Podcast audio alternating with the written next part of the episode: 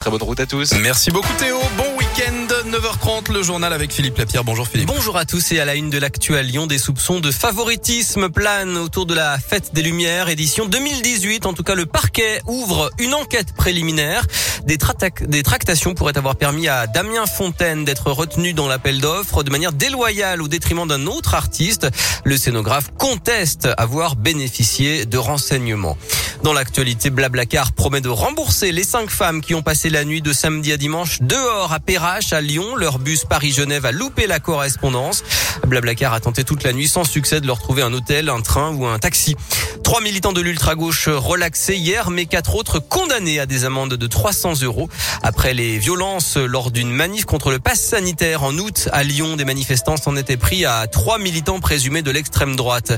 Un nouveau confinement en France, celui des volailles, annonce du gouvernement ce matin, alors que le niveau de risque de grippe aviaire est élevé en France. Les volailles doivent donc être confinées. En foot, l'OL est déjà qualifié pour les huitièmes de finale de la Ligue Europa grâce à la victoire 3-0 hier soir à Dessine contre le Sparta Prague, qui assure la première place du groupe Lyonnais. Notez qu'un policier a été légèrement blessé juste avant le match place Bellecour.